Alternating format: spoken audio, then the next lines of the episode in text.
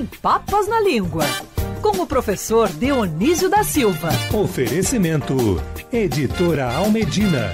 Com os livros do professor Dionísio da Silva nas principais livrarias ou na almedina.com.br.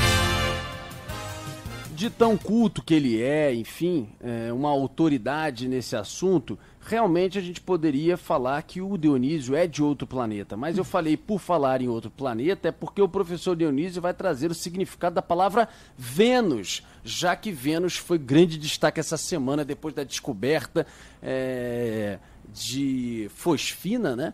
Que possibilita é, a existência de vida em Vênus, mas calma, seria de bactéria, enfim. Professor Dionísio, bom dia. Bom dia, querido Rodolfo, bem-vinda, Agatha, que tanta falta nos faz. Obrigada, a Andreasa, bom dia, Andreasa. mestre.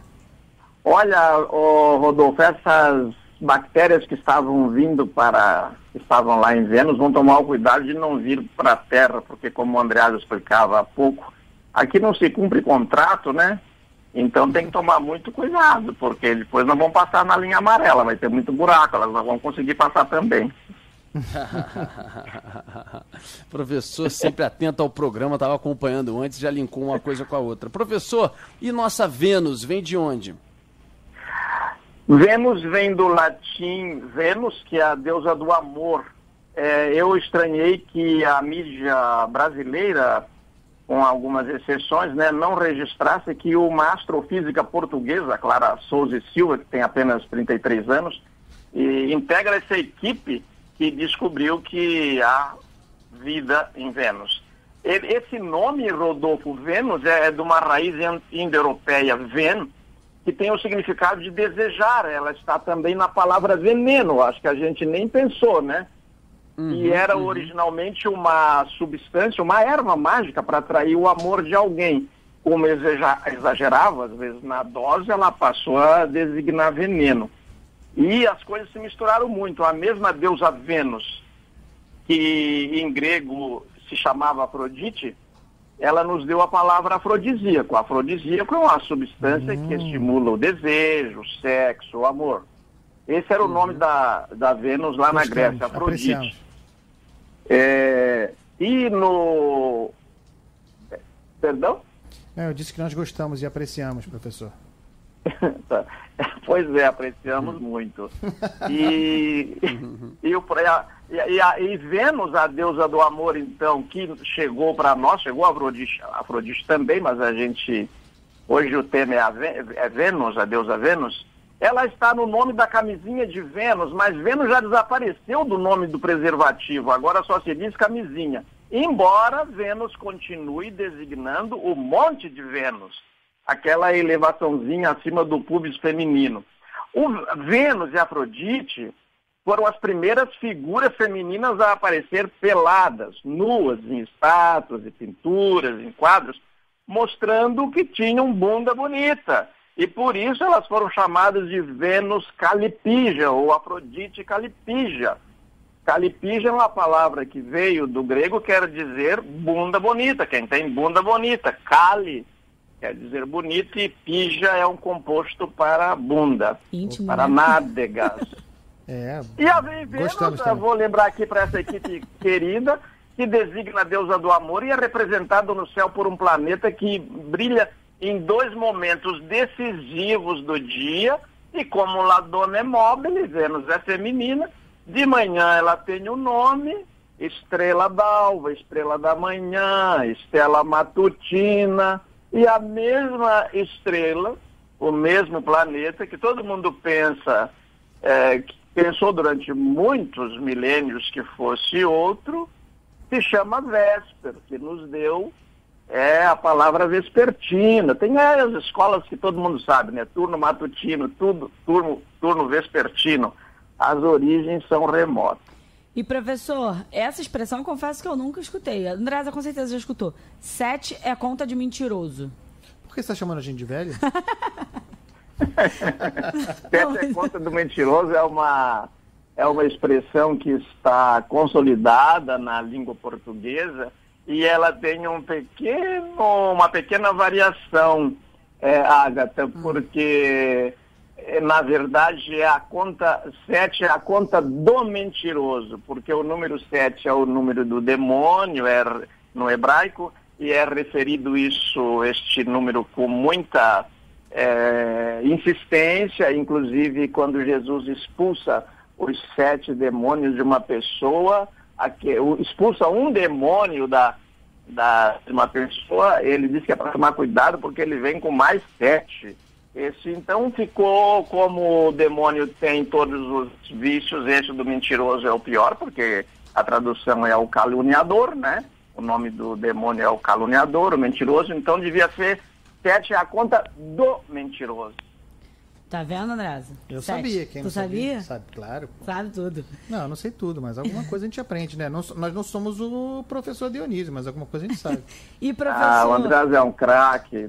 Diga. pra gente encerrar, sugestão do, do nosso ouvinte Luizinho Campos. Ele queria que você explicasse a expressão olhos da cara. Porque realmente, a gente fala quando alguma coisa tá muito cara, nossa, tá os olhos da cara. O olho, é- o olho é caro? Ah, não é não? Você não acha caro, não? Não, eu, eu não comprei, eu já vim, né? Não, mas então, você, tá, você vende? Não, não Então, vendo. é, não dou, não, não tem- empresto. Não tem preço. Eu só acho que essa aqui é os, o- os olhos da cara, né? É. É. E aí, professor? É, é, é. Ah, professor, diz pra gente.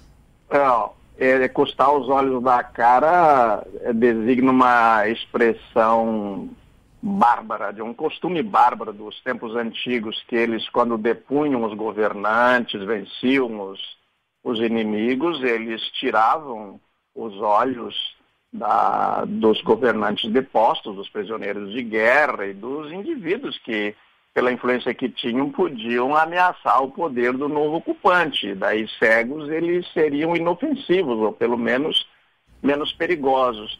Então, quando, como a gente não tem nem como classificar, como o nosso ardiloso Andreasa deixou aí bem claro, né? O não, não tem como pôr preço no- nos olhos. É, quando você vai pagar uma coisa com a perda dos olhos, é um custo excessivo que ninguém pode pagar. Então passou a designar os preços exagerados de qualquer produto. Interessante, Agatha, é que isso já aparece em várias peças eh, de teatro escrita pelo Plauto, um escritor latino, lá no século, entre o século II e III, antes de Cristo. Já se, já se falava em custar os olhos da cara. E, professor, sabe o que, que tá o olho da cara? Nosso ouvinte lembra a gente aqui, o Emílio, na live? Perdão? Sabe o que, que tá o olho da cara hoje em dia? Diga, Agatha, o que é que está o olho da cara? O arroz. O arroz está o olho da Tá cara olho da porque cara. assustaram tanto as pessoas que elas foram lá e fizeram estoques de arroz, né? Parece que, que é o principal motivo, mas disso está o olho da cara realmente. Daqui a pouco você vai declarar amor para alguém com um punhadinho de arroz, que é o mais precioso que você Casamento terá. com chuva de arroz, acabou. Não tem É. Esse já tem que ir nas festas, hein, Agatha? É. A Agatha tá buscando Olha, uma eu queria desculpa para não lembrar casar. uma coisa que. Perdão, eu queria lembrar uma coisa, do- dois acontecimentos curi- curiosos e importantes. Ontem nós fizemos uma sessão à distância na Academia Brasileira de Filologia, em homenagem a um professor carioca já falecido, o Junito Brandão, que é autor de um dicionário de mitologia. A gente não estuda mais mitologia, porque a nossa geração leu as obras do Monteiro Lobato, que falava nos 12 trabalhos de Hércules, falava dos mitos e tal. Então foi uma sessão muito interessante. E ontem fez, eh, aliás, este ano está fazendo 60 anos que ele fundou essa cadeira de mitologia, de etimologia lá na PUC, na PUC aqui do Rio. E também eu queria indicar que tem um, um confrade meu que tem um podcast só sobre noites gregas, eh, chama Noites Gregas, só sobre mitologia grega na internet, é só procurar lá. Boa. Grande professor Dionísio da Silva, bom dia, muito obrigado pelos seus ensinamentos. E a gente volta na quinta que- quinta-feira que vem, porque realmente o que tem de preço que tá o olho da cara não é só arroz, não, hein? O óleo de soja subiu, é, há outros produtos aí que subiram nesses últimos meses, apesar da inflação no geral é, ter se mantido né, nesses últimas, semanas e, e meses, mas alguns alimentos puxaram um pouco para cima isso e tem preocupado inclusive o governo, diminuindo taxa de importação para ver se equilibra um pouco o mercado, que o saco de arroz chegaram a vender aquele sacão a 50 reais, 30 e tantos, 40 e tantos, o negócio realmente subiu. Valeu, professor querido, até semana que vem. Até a semana que vem, um abraço para vocês.